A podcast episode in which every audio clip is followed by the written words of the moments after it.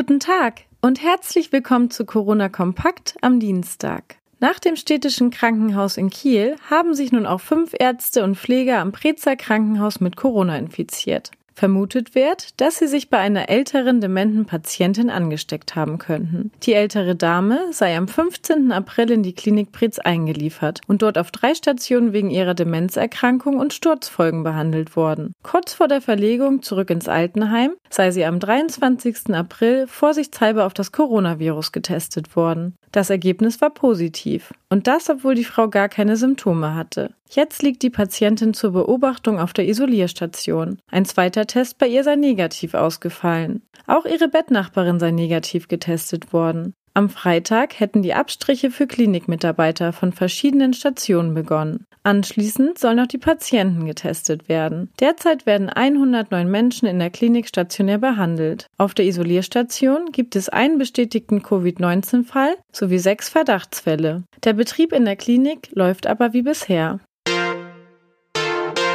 Corona wirkt sich auch auf die Verwaltung in Schleswig-Holstein aus. Tausende der rund 40.000 Mitarbeiter der Kommunen befinden sich seit Wochen im Homeoffice. Viele Büros stehen leer. Auf die Schnelle wurden neue Laptops und Lizenzen angeschafft. Personaldezernent Christian Zierau zufolge hat die Stadt Kiel seit Mitte März die Zahl von Laptops mit Fernzugang zu den Verwaltungsprogrammen von 500 auf mehr als 1000 erhöht. Damit sei jeder dritte Beschäftigte, der sonst am Computer arbeitet, mobil voll einsatzfähig.